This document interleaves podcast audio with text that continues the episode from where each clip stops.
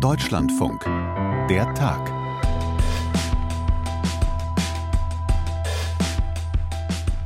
Erdölreserven haben wir nicht. Reiche Vorkommen an seltenen Erden haben wir nicht. Sonstige Bodenschätze haben wir nicht.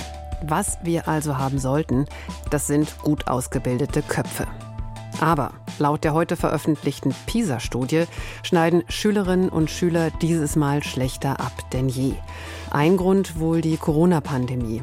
Und auch das hier wird bestimmt noch für viele Diskussionen sorgen. Während es 2000 oder vor zehn Jahren noch rund 25 Prozent der Schülerinnen und Schüler waren, die einen Migrationshintergrund hatten, sind es jetzt 40 Prozent und in Berlin sind es sogar schon weit über 45 Prozent. Das heißt, ein Drittel aller Schüler spricht laut IQB Bildungstrend nicht mehr Deutsch als Muttersprache und das macht natürlich den Stellenwert des häuslichen Sprachgebrauchs mehr als deutlich. Das sagt Katharina Günther Wünsch, CDU, Berliner Bildungssenatorin und Präsidentin der Kultusministerkonferenz heute Vormittag bei der Vorstellung der Studie. Vertiefen wir gleich. Und beim Führerschein in Deutschland ist es ja so, bestanden ist bestanden, loswerden kann man ihn natürlich schon, zum Beispiel wenn man sich im Verkehr krass daneben benimmt oder andere gefährdet. Es gibt aber kein Verfallsdatum und es gibt auch keine Altersgrenze. Und da haben EU-Reformpläne für viel Aufregung gesorgt. Vielleicht weil sie von manchen auch ganz bewusst falsch verstanden worden sind. Die Bild-Zeitung sprach zum Beispiel von einem Führerscheinhammer. Sortieren wir auch gleich genauer. Und das ist der Tag, heute am 5. Dezember 2023. Ich bin Sandra Schulz. Hi. Einer der Kernsätze heute Vormittag, als die neue PISA-Studie vorgestellt wurde, der ging so. In Mathematik sowie auch in der Lesekompetenz und in den Naturwissenschaften sind die Ergebnisse von 2022 die niedrigsten, die jemals bei PISA gemessen wurden. Auch niedriger als die Ergebnisse, die anfangs der 2000er Jahre einen Schock verursachten. So sagt es Francesco Avisati, eben einer der Autoren der Studie, über die ich mich jetzt genauer beugen kann mit Regina Brinkmann aus unserer Campus-Redaktion, Bildungsjournalistin, jetzt hier bei mir im Studio. Hallo Regina. Hi. Starten wir bei den Basics. Was ist diese PISA-Studie? Ja, PISA, vielleicht mal so zum Anfang, um zu erklären, was hinter diesen Großbuchstaben steht. Das steht für Program for International Student Assessment. Und die PISA-Studie untersucht alle drei Jahre Kompetenzen im Bereich Mathe, Lesen und Naturwissenschaften. 15-jährige Schülerinnen und Schüler aus allen Schularten werden dabei getestet. Und in Deutschland waren das dieses Mal 6000, verteilt auf 260 Schulen. Koordiniert wird das Ganze von der OECD. Und jetzt noch vielleicht ein paar weltweite Zahlen, da bin ich aber auch gleich durch mit den Zahlen. Fast 700.000 Schülerinnen und Schüler haben teilgenommen in 81 Ländern und darunter 37 Mitgliedstaaten der OECD. Was wichtig ist, alle drei Jahre wird getestet in diesen jeweiligen Kompetenzen, die ich ja gerade schon genannt habe. Jedes Mal steht eine Kompetenz im Vordergrund und dieses Mal ist das Mathematik. Und dann fass uns das vielleicht so als Überblick zusammen. Was waren jetzt die wichtigsten Erkenntnisse? Insgesamt waren es die schlechtesten PISA-Ergebnisse ever seit 2000. Das haben wir ja auch eben gehört. Noch schlechter abgeschnitten als bei PISA-Studie 2000. Also da hatten wir ja diesen PISA-Schock, wo wir dachten, ja, okay, da kommen wir jetzt mal ganz gut raus. Da geht die Kurve jetzt nach oben. Ging sie tatsächlich halt auch irgendwann. Aber jetzt sind wir eigentlich noch unter diesem Niveau gesunken. Also sowohl im Lesen als auch in Mathematik und Naturwissenschaften. Und vielleicht kleines Trostpflaster, wir sind damit nicht allein. Auch international sei die durchschnittliche Leistung drastisch gesunken. Und einer der Schwerpunkte waren die Kompetenzen in Mathe. Du hast es gerade schon gesagt. Wie sehen die aus? Ja, also oberflächlich betrachtet könnten wir jetzt mal sagen, auch so in allen Kompetenzbereichen liegen wir sogar leicht beziehungsweise nah über dem OECD-Schnitt beziehungsweise nahe dran. Bezogen auf die mathematischen Kompetenzen erreichen wir im Mittel 475 Punkte auf der OECD-Skala und damit ja etwas äh, über dem OECD-Durchschnitt. Der liegt bei 472 Punkten. Nur mal im Vergleich ähm, zu den Gewinnerstaaten, zu denen ja Singapur, Korea und Japan gehören, die sind weit über 500. Mhm. Also auf dem Niveau bewegen wir uns. Aber äh, das sagt jetzt eigentlich erstmal noch nicht so ganz viel aus. Also wenn man sich das krasse Ergebnis anschauen will, also das, was uns jetzt eigentlich auch alle so schockiert, dann ist es das, wenn wir uns die Leistungen der sehr schwächeren Schüler anschauen.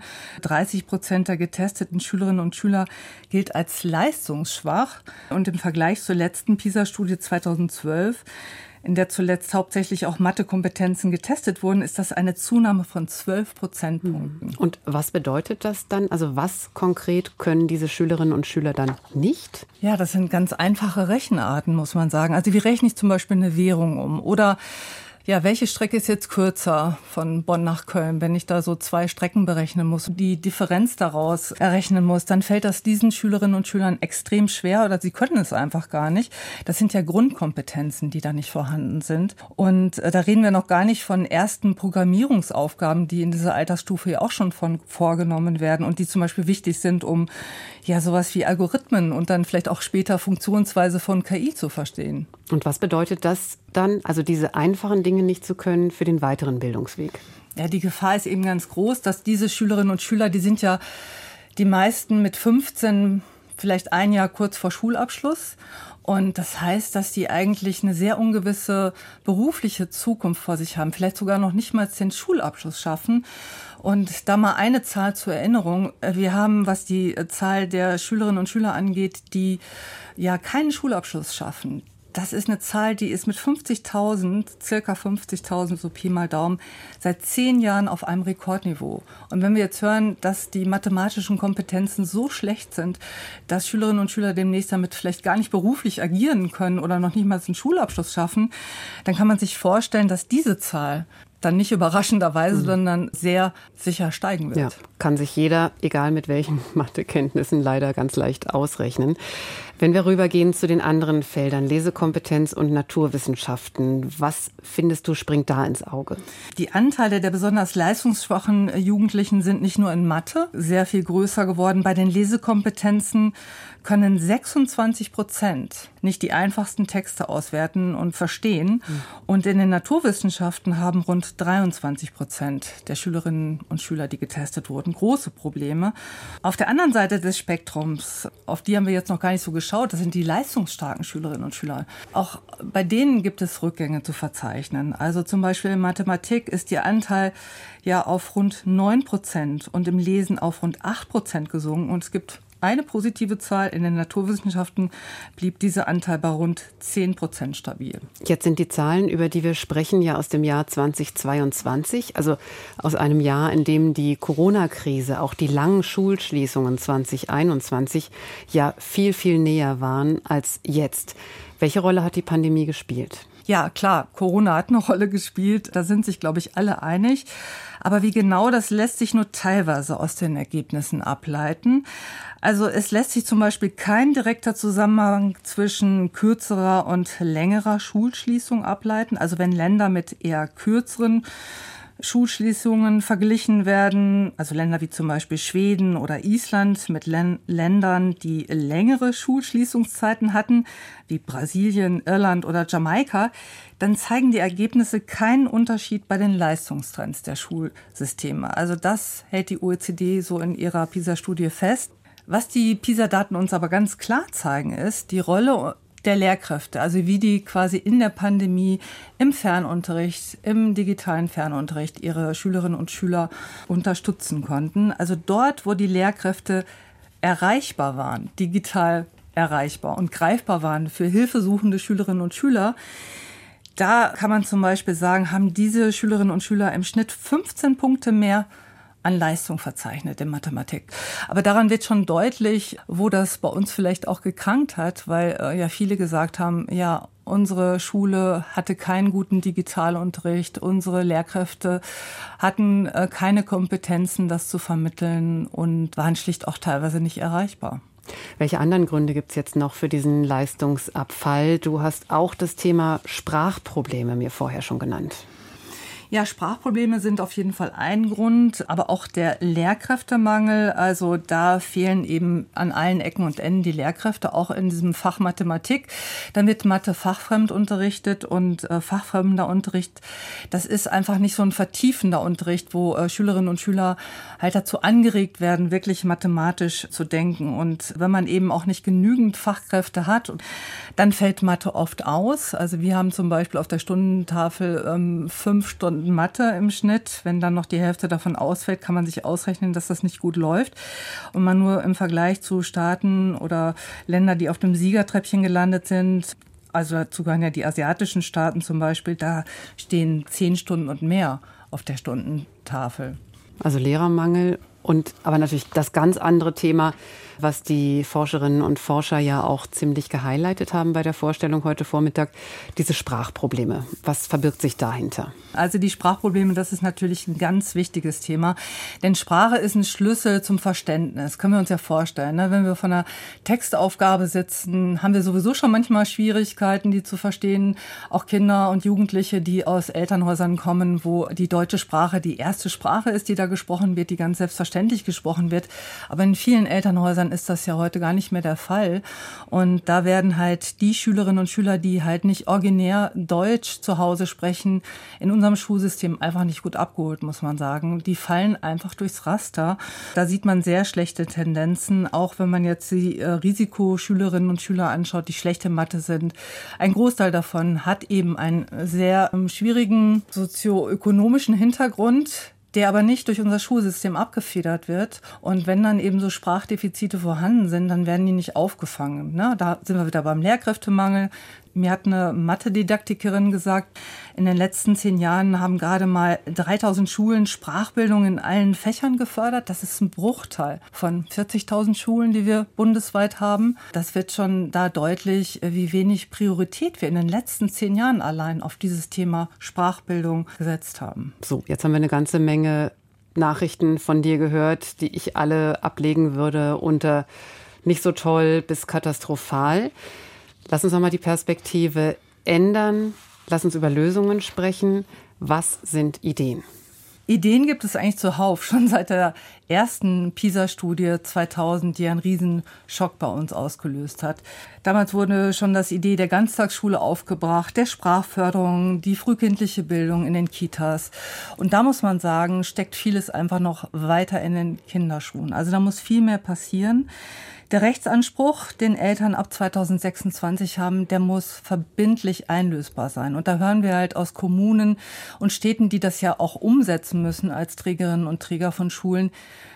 kriegen wir gar nicht hin bis 2026. Ja, wir können Auf Ganztagsbetreuung, ne? Den ja, Rechtsanspruch meinst du? Ja. Genau, Ganztagsbetreuung im Grundschulbereich. Kriegen wir gar nicht hin. Wir müssen ja diese Räume noch schaffen. Da fehlen uns Handwerker, da fehlen uns Planungsbeschlüsse oder was auch immer. Also dieser Rechtsanspruch ist utopisch. Das könnte ein Lösungsansatz sein, aber der muss jetzt wirklich intensiv verfolgt werden, dass der funktioniert. Weil da kann zum Beispiel individuelle Förderung stattfinden, Sprachförderung. Da können Schüler dann aufgefangen werden, die vielleicht nicht so viel Unterstützung, aus welchen Gründen auch immer, im Elternhaus haben. Eigentlich sollten sich Bund, Länder und die Länder untereinander in Bildungsfragen also viel schneller einig werden, also vom Reden ins Machen kommen. Wir müssen uns jetzt um dieses Problem kümmern. Wir müssen das jetzt wirklich ganz intensiv und zupackend angreifen. Regina Brinkmann aus unserer Bildungsredaktion heute hier mit dem ganz genauen Blick in die PISA-Studie. Dankeschön. Sehr gerne. Gesundheitsprüfungen für ältere Autofahrer. Was in Deutschland für viel Aufregung sorgt, das ist in anderen Ländern völlig normal. In den Niederlanden und der Schweiz zum Beispiel ab 75, in Spanien und Portugal auch, wie auch in Ungarn und Tschechien. Und da geht's auch teilweise schon früher los, wie auch in Italien. Und da zoomen wir jetzt mal hin. In Rom ist unsere Korrespondentin Elisabeth Pongratz in der Leitung. Hi. Ja, hallo. Wie ist das in Italien? Welche Autofahrer, welche Autofahrerinnen müssen wann was checken lassen? Ja, also letztendlich müssen Sie Ihren Führerschein immer wieder verlängern lassen, also erneuern lassen. Das ist so der Knackpunkt. Und wenn ich unter 50 bin, dann muss ich das alle zehn Jahre tun und dann eben zwischen 50 und 70 alle fünf Jahre, zwischen 70 und 80 alle drei und wenn man über 80 Jahre alt ist, alle zwei Jahre. Aber entscheidend ist eben, wie ich gesundheitlich, in welcher Lage ich bin. Also es wird ein Hörtest gemacht, ein Sehtest, dann muss man auch einen Fragebogen ausfüllen zu den Krankheiten und ein Arzt untersucht einen, also ein amtlich bestellter Arzt und sagt eben, okay, soweit alles okay, das Autofahren, das ist noch möglich. Also das ist gar nicht so, wie ich es mir jetzt vielleicht aus deutscher Perspektive vorgestellt habe habe. Hm. Ich muss irgendwas checken lassen und wenn es Probleme gibt, dann muss ich den Führerschein abgeben, sondern, wenn ich dich richtig verstehe, verlängert er sich gar nicht erst. Genau, genau. Also wenn ich eben, ich habe jetzt auch auf meinen Führerschein draufgeschaut, weil ich eben auch, weil ich ja jetzt hier lebe, einen italienischen habe und da steht jetzt eben April 28 und dann muss ich mich darum kümmern, dass er erneuert wird. Das heißt, ich gehe dann selber eben zu einer Agentur oder zu einer Stelle und da sagen die mir dann, okay, jetzt der Hörtest, eben höre ich noch genug, sehe ich noch äh, richtig, habe ich keine Krankheiten, beispielsweise Diabetes, ne, die äh, Menschen, die an Diabetes leiden oder Epilepsie, das sind Krankheiten, wo es natürlich sehr schwierig ist oder wo man weiß, das Autofahren ist äh, extrem schwierig. Ja, und äh, dann muss mich auch ein Arzt anschauen und dann sagt, okay, ist alles okay, dann wird der Führerschein verlängert. Wenn dem nicht so ist, ja, dann geht es eben nicht. Mhm. Sind im Vergleich zu Deutschland ja eigentlich relativ harte Regeln. Sind die denn umstritten? Gibt es da viel Beef drum? Überhaupt nicht. Das okay. ist ja das, äh, das finde ich auch das Spannende. Also in Italien gibt es das auch schon sehr, sehr lange, 1933. Das hat mich jetzt selber hm. überrascht, als ich das okay. gelesen habe. Keine weil, guten Zeiten, äh, möchte ich sagen, auch genau. nicht in genau. Italien. Also ja, aber dass es eben schon vor so vielen Jahren eingeführt wurde, ist ja schon irgendwie beachtlich. Und für die Leute ist es ganz normal. Ich habe jetzt gerade noch von Freunden gehört, da ist eben der Vater, sollte sich vorstellen und hatte schon ein bisschen so Bammel gehabt, aber wie wird es wohl ausgehen, war dann auch aufgeregt. Ja, und dann hat es geheißen, nee, alles gut. Also sie sind gesundheitlich gut drauf und hat er sich richtig gefreut. Also und das habe ich jetzt von mehreren Seiten gehört. Also es ist akzeptiert. Es ist auch, glaube ich, der Respekt vor den anderen, dass man sagt, nur wenn man wirklich fit genug ist, fahre ich auch, weil es könnte ja was passieren. Ne? Mhm. Ja, weil es eigentlich ganz normal ist. Jetzt ist der Straßenverkehr in Italien ja sowieso eine Sache für sich, also nichts für Leute ja. mit schwachen Nerven. Diese Gesundheitsprüfungen für Ältere, haben die denn nachweislich, du sagst, also es ja wirklich gilt schon seit Jahrzehnten, weiß man mhm. was darüber, wie viel die bringen über die Sicherheit im Straßenverkehr? Ja, also es gibt nicht so richtig Statistiken. Wir können halt die Statistiken vergleichen mit Deutschland, also beispielsweise die Unfälle oder auch die Verkehrstoten da merkt man tatsächlich nichts. Also wenn wir haben äh, von 2013 habe ich mal Zahlen gefunden, da waren letztlich die Verkehrstoten genauso viele wie in Deutschland und in Italien gibt es weniger Bürgerinnen und Bürger. Also da wirkt sich das nicht aus. Gibt ja auch viele Ursachen natürlich für die Verkehrstoten, aber ich glaube der Punkt ist, dass man schon weiß, wenn jemand nicht so schnell reagieren kann, wenn er nicht gut genug äh, hört, nicht genug sieht, dass das schon eine größere Gefahr ist für die anderen und da sind auch viele, mit denen ich auch gesprochen habe, völlig überzeugt davon. Und deswegen will man das nicht. Dankeschön für diesen kleinen Zoom nach Italien an Elisabeth Pongratz in Rom. Sehr gerne und beste Grüße zurück. Und nachdem gestern die EU-Verkehrsministerinnen und Minister über eine Führerscheinreform beraten haben und bevor das Thema Mitte der Woche im Europäischen Parlament debattiert wird, da war vielen jetzt diese Klarstellung von EU-Kommissionssprecher Erik Mamer wichtig. So let's be absolutely crystal clear on this. The European Commission has not proposed mandatory health checks for the renewal. Ich glaube, auf Deutsch würde man wahrscheinlich sagen, es ist glasklar, wie unsichtbar, dass die EU-Kommission keine verpflichtenden Gesundheitschecks vorgeschlagen hat. Was die Kommission im Frühjahr vorgeschlagen hat, das war ein Gesundheitscheck oder eine Selbstauskunft, also die Bestätigung, dass man selbst sich fit genug fühlt zum Autofahren. Und darauf haben sich mehrheitlich gestern auch tatsächlich die Verkehrsministerinnen und Minister geeinigt. Und dazu ist Michael Müller-Görnert jetzt am Telefon, Verkehrsexperte beim Verkehrsclub Deutschland. Schönen guten Tag. Ja, hallo, guten Tag. Eins schicke ich vorweg, der VCD, der versteht sich ausdrücklich nicht als Autolobbyist, sondern sieht sich als ökologischer Verkehrsclub, der für eine Verkehrswende kämpft und auch für mehr Sicherheit im Straßenverkehr, Herr Müller-Görnert. Sie haben die Diskussion ja mitbekommen. Eine Gesundheitsprüfung für Ältere, die jetzt ja überhaupt nicht kommt. Warum sorgt die in Deutschland für so viel Aufregung? Autofahren ist halt nach wie vor das Liebste der Deutschen und da soll man möglichst auch mit wenig Einschränkungen rangehen. Und wenn man aber andererseits sagt, wir wollen die Vision Zero, also null Verkehrstote erreichen, dann geht das nicht ohne Maßnahmen. Und genau hier hätte man eine wirklich gute Maßnahme auch schon einführen können, die dafür sorgt, dass eben die Zahl der Unfälle sinkt und vor allem Menschenleben gerettet werden. Es geht aber auch um ganz existenzielle Freiheiten. Das betont ja auch der Verkehrsminister immer wieder, Volker Wissing. Und ich habe dazu ein Zitat mitgebracht von der 83-jährigen Astrid, die unserem Reporter vor einigen Wochen das hier ins Mikrofon gesagt hat. Ohne mein Auto käme ich mir vor wie ohne Beine. Also jeden Tag zwei, drei Fahrten als solche, weil wenn ich zu meiner Gymnastik fahre, dann jetzt hier Richtung Freibad sind es ein paar Kilometer, kommt schon einiges zusammen. Also die Frau sagt, ohne ihr Auto fühlt sie sich wie ohne ihre Beine. Also dass es da für viele Menschen um viel geht, ist das nicht auch nachvollziehbar? Klar, das ist aber auch eben das Problem, dass viele Menschen halt nach wie vor auf ein Auto angewiesen sind, weil sie anders nicht mobil sein können. Darum sagt ja der VCD, wir müssen dafür sorgen, dass es gute Alternativen zum Auto gibt. Überall. Nicht nur in der Stadt, sondern auch gerade in ländlichen Räumen. Da ist das Angebot ja an öffentlichen Verkehrsmitteln auch sehr bescheiden bis, bis teilweise nicht existent. Dafür müsste man sorgen, dass eben keiner verpflichtet ist, unbedingt ein Auto nutzen zu müssen. Und es will ja keiner den Leuten äh, das verbieten, das Auto fahren oder es wegnehmen, aber es geht halt darum, Alternativen zu haben, weil es gibt genug Menschen, die kann ich Auto fahren, weil sie keinen Führerschein haben, weil sie entweder krank sind oder sei es, dass sie zu jung oder zu alt sind. Und für die braucht es eben auch Mobilitätsangebot. Das muss man schaffen. Dann kann man auch über andere Dinge sprechen. So, und das hat man jetzt gehört. Die Telefonleitung, die wurde gerade ziemlich schlecht. Deswegen haben wir eben in dem Gespräch einen kurzen Cut gemacht und ich habe mit Michael Müller-Görnert weiter telefoniert, nachdem er netterweise für uns aus dem Büro rausgelaufen ist und wir dann draußen sprechen konnten. So, ich bin jetzt draußen und ich hoffe, die Leitung ist jetzt besser. Ja. Dann ja. gehen wir jetzt zurück in die Gesprächssituation. Wir haben gerade schon besprochen, was der Führerschein, was die Mobilität, die mit diesem Führerschein verbunden ist, für viele Menschen bedeutet. Und jetzt würde ich mit Ihnen genauer kommen und gucken auf die Pläne, die da jetzt in der Europäischen Union verhandelt werden. Also sehr wahrscheinlich kommen diese Gesundheitschecks ja nicht, sondern eine Selbstauskunft. Was versprechen Sie sich davon?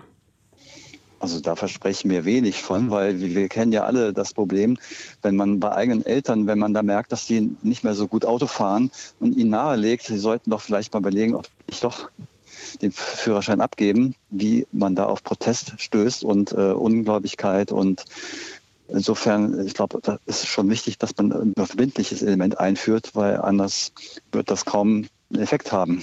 Aber bei einer Selbstauskunft, bei einer Selbsteinschätzung, das ist ja schon die kritische Reflexion, also auch da muss man jetzt dazu sagen, das ist noch nicht hundertprozentig klar, dass es kommt, einfach weil die äh, ganzen Regeln, die Reform jetzt noch in der Diskussion steht. Aber dieser Moment innezuhalten, sich selbst zu fragen, wie wohl fühle ich mich eigentlich im Auto? Hatte ich das Gefühl, den Überblick zu haben? Stimmt da nicht auch, was äh, Volker Wissing sagt, dass bei den meisten Menschen da dann eben auch die Eigenverantwortung sticht? Das mag für viele zutreffen, aber für einige auch wieder nicht. Aber grundsätzlich ist das Problem eigentlich, wenn man wirklich die Verkehrssicherheit erhöhen will, ist ja ein ganz anderes Thema. Und da versperrt sich der Minister. Wir brauchen eigentlich ein Tempolimit. Gerade in, mit zunehmendem Alter sagen ja auch viele Menschen, mir ist das auf der Autobahn bei den hohen Geschwindigkeiten zu gefährlich. Und hier kann der Minister dafür sorgen, dass für alle die Verkehrssicherheit verbessert wird, indem er endlich ein Tempolimit auf Autobahnen zulässt oder einführt. Das will auch inzwischen die Mehrheit der Bevölkerung so. Und das wäre ein viel wesentlicheres und wichtigeres Element, als jetzt hier bei der Führerscheinrichtlinie diesen kleinen Kram oder Kleinkrieg zu führen. Hm, ja, haben Sie jetzt natürlich einen Punkt äh, untergebracht, von dem ich auch weiß, dass der Ihnen und dem VCD wichtig ist, wobei Sie auch das Gegenargument kennen. Sie wissen, es kann jeder auch auf der rechten Spur fahren und dann einfach Tempo 100 halten oder welches Tempo auch immer man dort für angemessen hält. Wenn wir nochmal zurückgehen zu den Gesundheitschecks eben zu der Verkehrssicherheit oder vielleicht auch nicht Verkehrssicherheit für Ältere und auch andere im Straßenverkehr. Da argumentiert der ADAC ja, dass die Älteren statistisch gar nicht signifikant in Erscheinung treten. Ja, es gibt aber jetzt eine neuere Auswertung vom Statistischen Bundesamt, die sagt, dass eben bei Unfällen mit älteren Menschen sie auch überproportional häufig die Hauptschuldigen sind. Das heißt, sie sind schon auch dann ein Hauptverursacher von Unfällen. Dass sie jetzt vielleicht statistisch nicht so in dem Umfang auftreten, ist auch ihre geringere Beteiligung im Straßenverkehr. Weil es ist ja klar, wenn sie nicht mehr im Erwerbsleben stehen, fällt ja die, der Weg zur Arbeit und zurück weg. Das macht oft ja viele Wege eigentlich am Tag schon aus. Aber nichtsdestotrotz zeigt es ja, dass wenn sie dann unterwegs sind und ein Unfall passiert, äh, wo sie verwickelt sind, sind sie oft diejenigen, die den Unfall verursacht haben. Und äh, ist natürlich klar, mit zunehmendem Alter nimmt die Reaktionsfähigkeit ab. Insofern ist natürlich auch das Risiko zu verunglücken höher. Ja, wobei eine andere Gruppe ja auch im Fokus steht, dieser Reformideen. Das sind die Jüngeren, die eben wirklich statistisch signifikant auch in Erscheinung treten mit mehr Unfällen. Müsste man da auch was ändern? Da geht es grundsätzlich darum, dass man natürlich eine gute Führerscheinausbildung macht. Und das begleitete Fahren ist da vielleicht eine Möglichkeit, dass man da auch so ein bisschen was lernt von den Älteren, mit denen man unterwegs ist, dass die auch darauf achten, wie fährt die Person und dass man sich das dann auch als ja, Fahranfänger gut aneignen kann. Grundsätzlich ist natürlich auch das Sanktionswesen eine wichtige Rolle gerade in Deutschland ist ja, sind ja die, die Geldbußen bei Überschreitung von Geschwindigkeiten oder Fahren unter Alkohol immer noch relativ gering im, im Vergleich zu anderen Ländern in Europa. Wenn man hier auch nachsteuern würde, dann glaube ich, dann würde das auch helfen.